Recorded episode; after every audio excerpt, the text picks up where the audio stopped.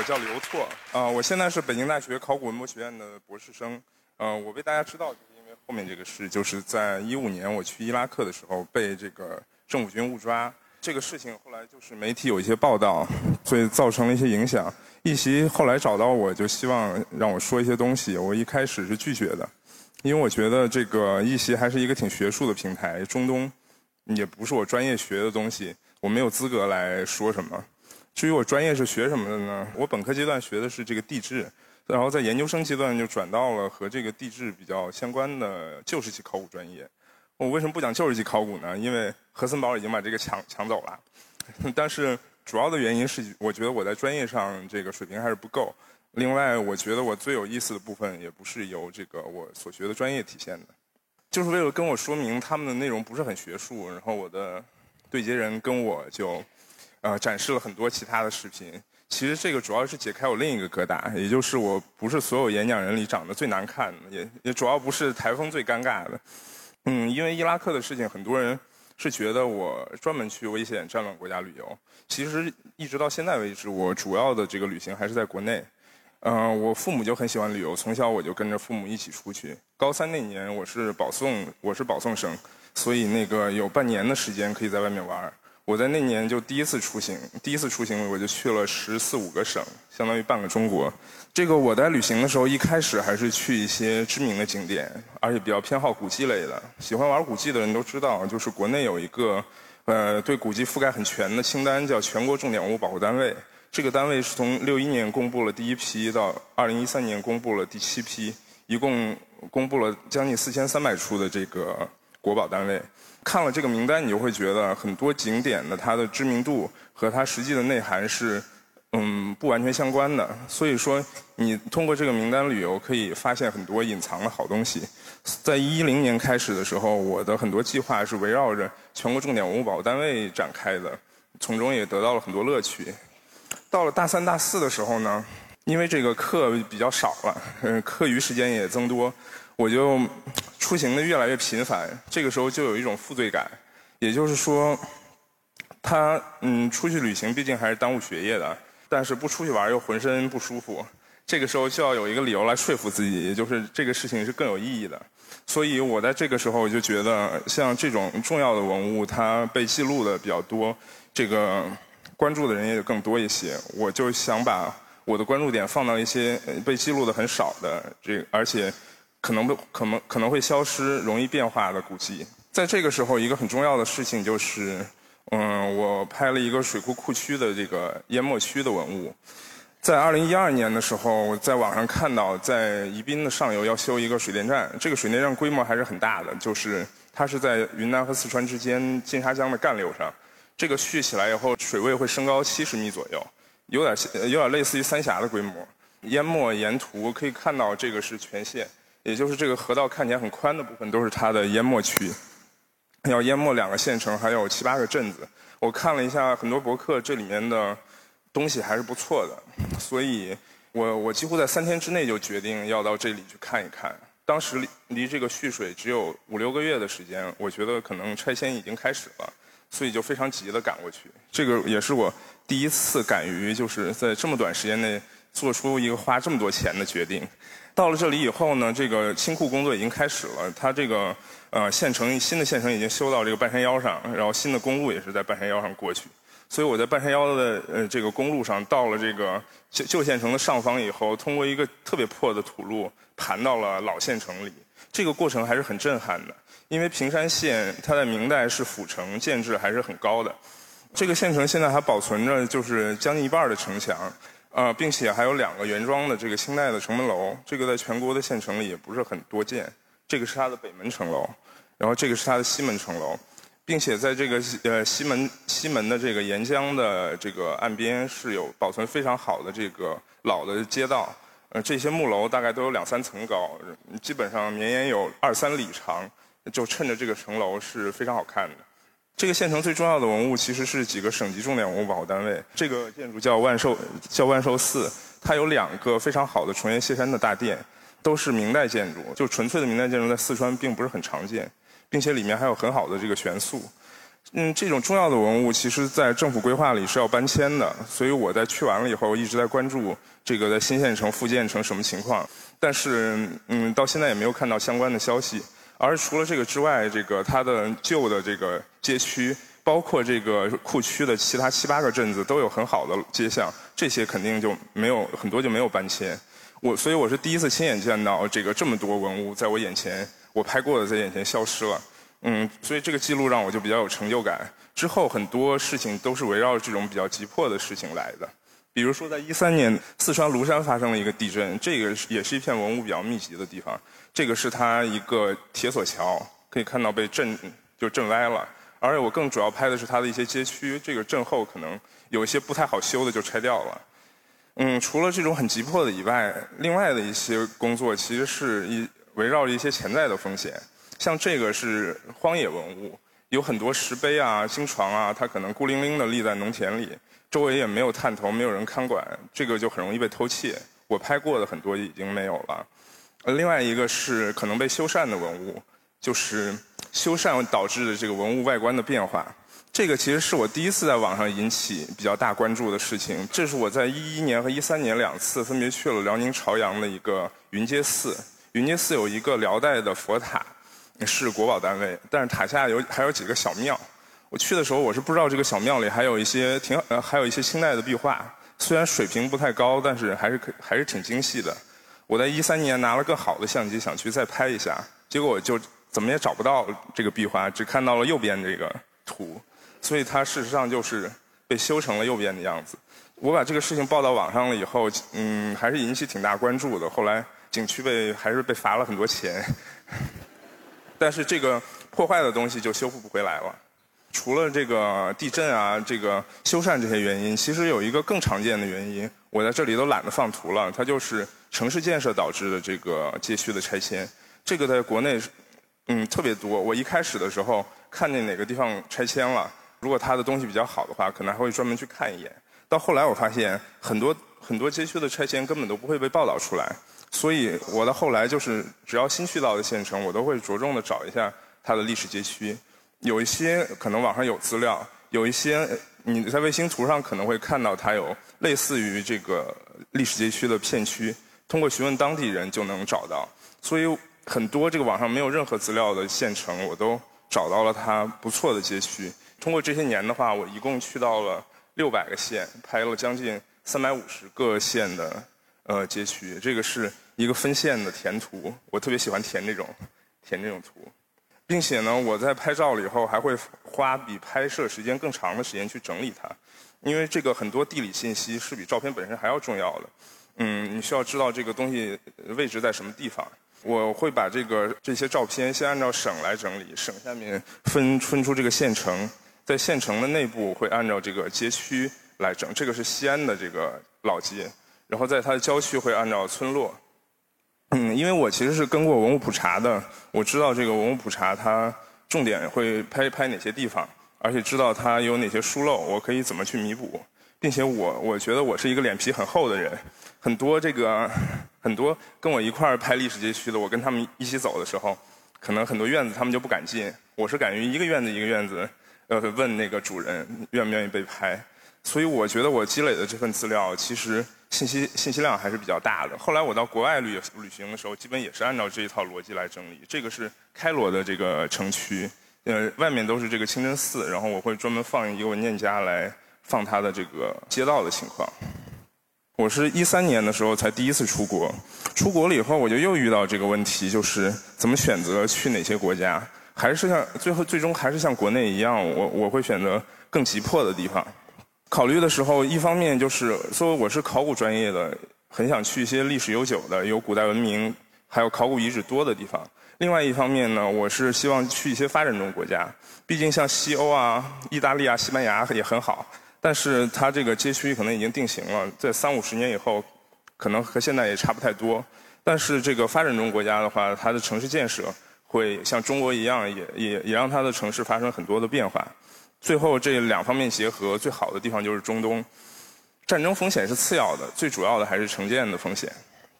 嗯，在决定去中东以后，我是在一四年第一次去，在上半年的时候去了地中海东岸的几个国家，在下半年的时候就从中国以西沿着这个丝绸之路走了这个，把中国以西的几个巴基斯坦、阿富汗、伊朗、土库曼这几个国家跑遍了。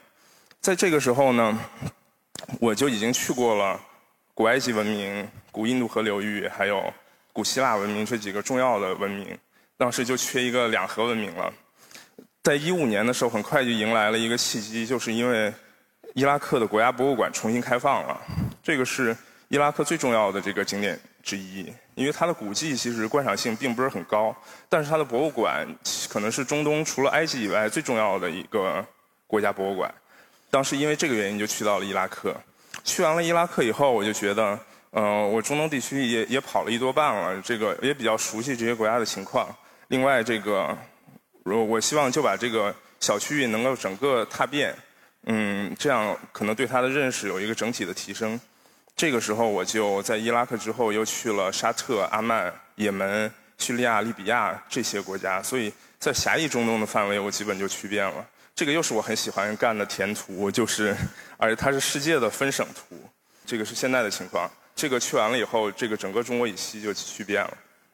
呃，但是但是它不是涉及到所有省啊，主要是一些重要的地方。嗯，在去的时候，我我是怎么选择去哪些景点呢？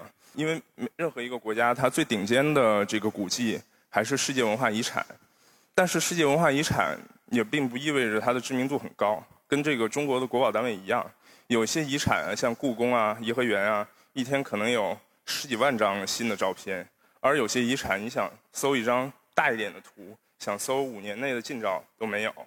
所以我会更重点的去这样的遗产。有一个例子就是阿富汗的这个贾姆宣礼塔。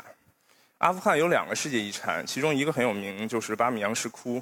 呃，这个遗产。它还是挺好去的，从喀布尔每每周有三四班飞机可以飞过去，而且这个巴米扬本身是一个安全的区域，所以如果愿意去的话还是很容易的。但是贾姆宣礼塔的位置非常的偏僻，它是在整个阿富汗的最中部，它西边的赫拉特和东边的喀布尔是两个大城市，距离这个塔都有一天以上的车程，而且路上是比较危险的。我选择去这个塔是因为在一七年的时候。突然发现，这个喀布尔到塔之间开，就塔所在的这个县城叫 Chak Chalan，，它之间开行了一个航班。嗯，我可以设计一个只在那儿停留一天的线路来去这个塔。这个塔为什么重要呢？这个塔是世界第二高的宣礼塔，有六十八米高，它的装饰特别的精美，建设在这个公元一千二百多年，离现在有七百多年的时间。这个时期刚好是这个伊斯兰建筑风格转变的一个关键的时期。然后建建立它的是统治阿富汗只有几十年的古尔王朝，这个王朝的遗存建筑遗存非常少。最重要的是，这个塔不像其他伊斯兰教建筑是很入世的，因为伊斯兰教建筑通常是建设在城市里，而这个塔是建在这个很很险峻的峡谷中间，风景是非常独特。所以呢，当时我就坐了这个飞机去到这个地方。这个飞机是我见过最小的一个飞机，它一排就三个座，能坐。不到四十个人，飞到那儿了以后，景象还是挺挺吓人的，因为这是个省城啊，然后全城都是土坯的房子，就在这个山坡上，看上去就就类似于中国的一个小村庄一样。所以呢，出了这个机场，仅仅几分钟的时间，我就被当地军人抓住了，因为一个外国人突然出现在这么小的地方，肯定很很不同寻常。他我被带到这个局子里。就被问说你是来干什么的？你那个 你为什么会出现在这儿？呃，我就赶紧掏出一张图片，那上面因为我问路都是用图片，我说这是这是 Jam Jam 去 Jam Jam 宣礼塔。这个时候他们的长官出来了，他是会说英语的，他告诉我说这个塔路程太远了，而且路上很挺危险的，我们肯定不会让你去。我当时都快哭出来了，我说我这趟行程整个都是围绕着这个塔安排的时间。嗯，就如果不能去的话，感觉就白来了。然后他转头就说：“我只是说不让你一个人去，但是我们可以带你去啊。”所以他这个，呃，所以他一招手招出来了十几个这个士兵，呃，然后开了两辆这个皮卡，呃，皮卡后面架两挺冲锋枪，就两辆车就往这个塔开过去。呃，开到路上的时候，我还是很后怕的，因为这个路上。有十几个这个拦绳的检查点，每个检查点都需要呃这个军方和那个检查点的人去沟通。我如果如果一个人坐车，可能在头一个检查点就被拦回来了。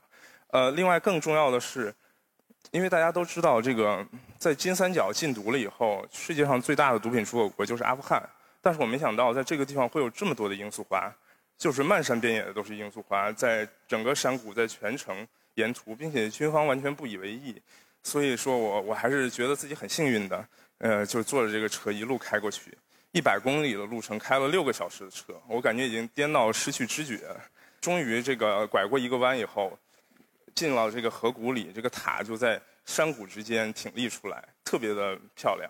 然后士兵就跟我大叫说 “Jam Jam”，然后跟我指，就我们非常欢快的开到塔下面。很多这个士兵我看起来也是第一次到这个塔，呃，他们都很兴奋，都是拿着手机自拍啊。然后所有的人都跟我。划过那个，因为河上没有桥，要划过一个滑索，滑到了那个塔的那一边。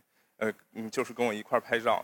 这个塔在近处看真的是非非常的精美，尤其是趁着这个蓝天白云，还有趁着这个山谷，可以看到塔上有很多细密的花纹。它不是普通的花纹，它其实这个曲曲折折的都是是是这个拼成的《古兰经》的经文，一整张很长的《古兰经》。呃，下面就是我跟我关系最好的一个军人和当地文管员的合影。这个文管员嗯看见我们来特别高兴，就很庄重的拿出了一个本子，呃，希望我在上面写一些感想。这个是外国游客来访的记录本儿，啊，也不是外国游客。这个我翻翻了一一看，这个大部分的那个文字都是普什图语写的，只有那个五六个是是用用那个英语。其中那个距我最近的一个已经是二零一二年，已经五年的时间了。我用中文写了一篇，他们他让我用英语，但是。我说我一定要用中文写。看完了以后，回程的这个路上，其实我特别忐忑，因为我在想，这这得收我多少钱？因为而且有十个人要分这个钱，我兜里只有这个七百美元，我觉得全给他们都是可以的。但是我后面就一分钱都没有了。但是他们始终都没有提这个事儿，直到上飞机舷梯的时候，我最后一次问你们要不要钱，他们说，他们说。你来了以后，我们放了一天假，而且还出去玩了一天，我们特别，我们特别的高兴。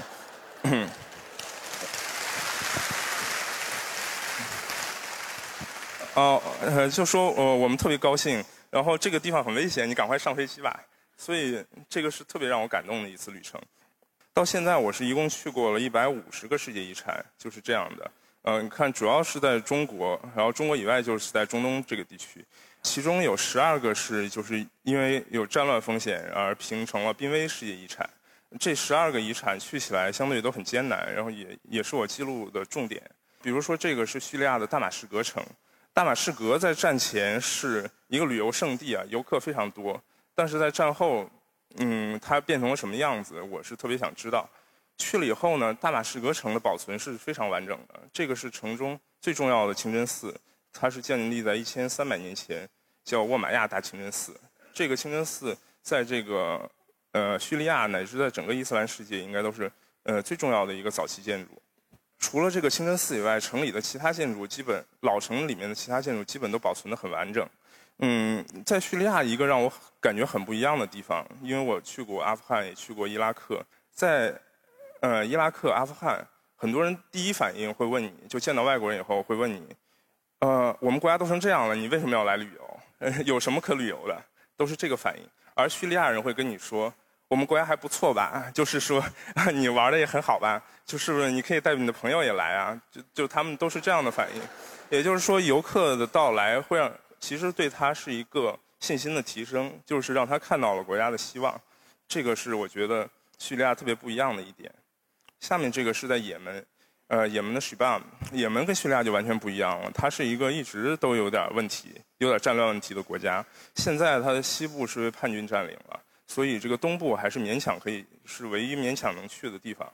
Shibam 这个古城在呃也门的东部，这个区域的呃这个民居都非常有特点。它是用生土夯筑成的，能高到七八层的建筑，能能到三十多米高。嗯，Shibam 这个古城就是其中最集中，然后楼也最高的。就被叫沙漠里的那个曼哈顿，就是世界上第一个摩天大楼城市。我在看到它之前，我都是很难以置信的。在看到了以后，就是真的是非常喜欢。这个城市现在从阿曼过去要开十七八个小时的车，穿过这个陆路边境到达，所以这个到达也是很不容易的。下面一个是利比亚的城市，叫古达米斯。这个城市更加有意思，你唯一能看到它全貌的位置就是在房顶上，因为它的城里基本上没有任何一条露天的街巷，相当于这个整个城区的房子都是都是连起来的，街巷都是开在这个房子的里面。所以说你在城里走，在这种特别晒的沙漠城市走，是很难晒到太阳的。它是一个很巧妙的设计，它里面是这个样子，就是基本上是晒不到太阳。因为现在利比亚的情况是一个类似于军阀割据的状态，它呃它有无数的势力分布在利比亚，但是互相之间不太打仗。不过穿过他们之间的边界还是有有一些手续上的麻烦。古达米斯离它的首都迪利波里有一千多公里远，当时我其实是放弃的，结果路上有一个当地人听到我说想去这儿了以后，就帮我找了一辆出租车，只花了一千二百块钱，往返了两千公里，开了二十多个小时的车。最终有四五个小时能在这个城里拍摄，我感到就非常高兴。嗯，除了这个世界遗产以外，我还关注很多这个不是世界遗产，但是我认为特别重要的地方。比如伊拉克的巴比伦这个城市，你不知道它为什么能不是世界遗产？它几乎是全世界最重要的一个考古遗址了。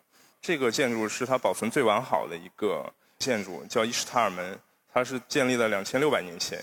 因为它的上面其实还有一个釉砖的门。这个门更漂亮，是搬到了德国的这个博物馆里，所以剩下来这个部分之前是埋在土里的，保存就很完整。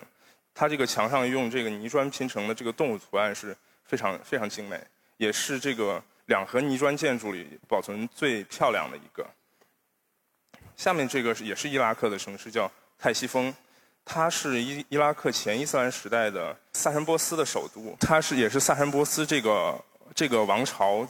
留下来的最壮观的一个建筑，可以看到那个非常薄的那个砖的拱券，是世界上最大的一个砖拱。这个在我去伊拉克之前，就是我在伊拉克最希望去的前三名的地方，因为我觉得它这个拱很容易就塌掉了，即使而且当地的那个这个冲突也比较多。但是去了以后，门房居然告诉我不能照相，我我当时听到差点就晕倒了，因为。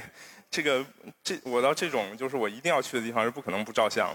他跟我说你要照相的话就要去文管所开一个条，然后就就让我去城里找文管所。结果又走出了五分钟，又被军队抓住了。呃，军队在知道我来意了以后，就把我载到了文管所，希望给帮我开条。结果他跟文管所吵了一个小时的架，文管所不同意，连照相都不同意。结果军人跟我说：“你是不是一定要拍照？”我说：“真的一定要拍照。”结果他就回头去军营里开了一辆装甲车，就是就是这个这个装甲车顶上有一个盘子，上面架了一挺冲锋枪的那样，开到了这个门口，类似于坦克的一一个车。开到门口以后，跟看门的说：“我们我们现在就这样，你看着办。”嗯嗯嗯，最后最后才留下来的这个照片，还是很珍贵的。最后这个是在阿富汗，因为前面讲到了这个古尔宣礼塔，它是一个很漂亮的塔。在它之前的这个王朝就是加瑟尼王朝，它也有两个非常漂亮的塔，它的首都叫加兹尼。这个两个塔建立在城外，然后这个古城本身保存了特别完整的城墙，我觉得是一个非常像穿越回中世纪的景象，也是我在阿富汗首要想去的地方。但是这个城市虽然本身是政府军控制，但它跟喀布尔之间绝大多数的道路都是塔利班控制的。这个时候我就找到了一个司机，司机跟我说没问题啊，还是可以去。你就在车上一直睡觉，呃，然后就是一直睡觉。我跟他们说你生病了，然后就过去了。然后我就睡睡睡过去以后拍了两个小时，又又从那儿睡回来，然后最终拍到这个照片。因为这个城市其实。你在谷歌上搜，几乎都搜不到任何一张那个稍微大一点的图。我我就是希望能补充到这个空白。跟在国内一样，我在国外也是会拍很多的这个除了重要遗迹以外的地方。嗯，历史街区也是我拍摄的很重点。有些城市的历史街区它本身就是景点，所以说那些曲曲弯弯的小巷，很多游客都在里面，尤其是文艺青年啊，都会拍在那个小巷里拍照。但是很多城市它其实很著名，它的这个历史街区关注的人也很少。所以说我重点是拍这样的城市，比如说这个伊拉克的巴格达这座城市，它可能是整个阿拉伯世界最重要的城市，因为它是阿拉伯帝国几百年的首都。但是在网上看到的通常都是新闻图片，就是哪儿又自杀式爆炸啦，又怎么样？这个老城区里的照片很少，所以我去了以后，就专门在这个巴格达拍了整整一天，就是想多记录它这个老城的样子。它这个城市的建筑还是挺有特点的，它是用砖盖的这种二层小楼，二层的话都是一个凸起的木木头的窗台，它的窗户也做得非常细密，是为了方便里面的人看到外面，外面人又看不到里面这样设计的。这个风格明显是能在半岛找到的，就是在半岛有个城市叫吉达，在麦加的旁边。这个房子它的它的窗户特别像那个巴格达，但是它都是更高层的，明显它是影响到了这个北部。从这个吉达往南和往东出发，房子又发生了变化。比如说吉达城的南部靠近也门的地区，明显这个房子就被也门的风格影响了，它都是这个生土夯筑的高层的建筑，而在。沙特东部内治地区的利雅得，大家都会觉得利雅得是一个高楼林立的土豪国的首都，但它事实上还保存着很多的历史街区。我也是在网上没有搜到任何一张图片。去的时候，所以说去的时候我会非常惊讶，它城里保存了大量这种大型的围院式的建筑，明显是受到了伊朗的一些影响。而且我当时看到的情况，整个街区已经开始在快速的拆迁。我我能拍到这些，我觉得还挺及时的。最终还要讲到的一个城市是。叙利亚的阿勒颇，阿勒颇这个城市它是世界遗产，嗯，它也是叙利亚内战里面被破坏的最严重的一个城市。在网上看到的图呢，通常都是满目疮痍的感觉，因为它的新城区相对破坏的更厉害一点，所以会选这个新城区的图片来展示战争的残酷。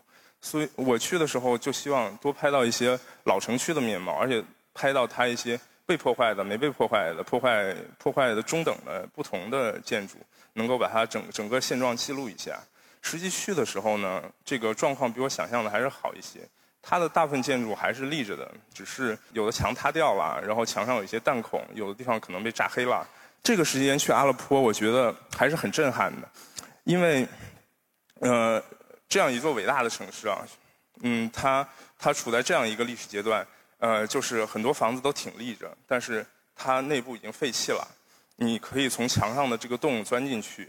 然后看着这个阳光从弹孔照射下来，看着那个精美的这个覆盖棺材的锦缎上盖着这个碎块儿，看着这个呃特别漂亮的这个米哈拉布，呃就是清真寺里的那个拜相的 那个朝拜的那个龛，就是被炸弹炸黑。这个这种景象对于这种伟大的城市，就是你能作为一个见证人啊，我觉得我我特别幸运。在这个重建工作之前，能够看到它这样的一个状况，比如说这是一个清真寺内部被炸黑的样子，还有这是一个清真寺，因为很多这个内部的门都已经被炸掉了，你可以走到很多以前到不了的角度，穿过呃进入以前到不了的空间，能记录到更多的东西。我在拍这些东西之前，我我是特别喜欢看老照片，嗯，我居住的北京西安有很多老照片，看的时候。看到那种特别完整的城墙啊，看到像海浪一样那个绵延的街区，我有时候就很希望能够穿越回古代，亲眼看一看我住过的城市曾经的样子。在拍了这些之后，我是觉得，有很多国家、很多城市的发展状况不一样，有的城市就相当于中国的三十年前、五十年前，你还是有跟古人一样的机会去见证它，嗯，去把它们记录下来。嗯，最后来说，作为一个这个考古专业的学旧时期的研究生。然后干了很多东西，都是这些事情。其实我自己还是觉得很愧疚的，呃，因为这个，嗯，媒体媒体会经常说，这个现在很缺乏这个理想主义的人。其实你到这种纯学术的学科来去去看，有很多人，他们真的对学习非常努力，对真的纯学术充满了热情。这个我是自叹不如的。我经常就怀疑自己，就是说我在这个专业的意义是什么？不是怀疑考古有什么意义，是怀疑我对这个专业能产生什么意义。我也可以发这个论文，我也可以就是投投论文，但是我心里是有数的，我知道我的论文能产生什么样的价值。就是作为一个资质比较平庸的人，所以在拍摄了这些地方以后，我就觉得，其实我可能唯一一点长处就是我愿意往外跑，我愿意去更多的地方，然后我愿意。我在整理和收集这些材料的过程中非常有乐趣，所以我在做这个工作，我觉得我能实现自己最大的能力，感到特别有价值。嗯，在这个去伊拉克之前，我就是把这些材料就堆到硬盘里，就是放放成不同的文件夹。我就希望可能五十年以后有人突然发现它，会像我看老照片一样惊喜。但是伊拉克之后呢，其实很多人就认识我了。其实很多专业相关的人士都已经能能用上我的材料做学术工作，并且很多人都觉得这个工作确实是有意义的。这个也就是我我来这里再讲一次的原因。因为其实对于我这种水平啊，就上这种地方，我觉得在专业的人看来还是挺令人不齿的。嗯，但是我觉得。它要是能能产生我我刚才说的一些作用，也算是一种弥补。嗯，我讲完了。嗯。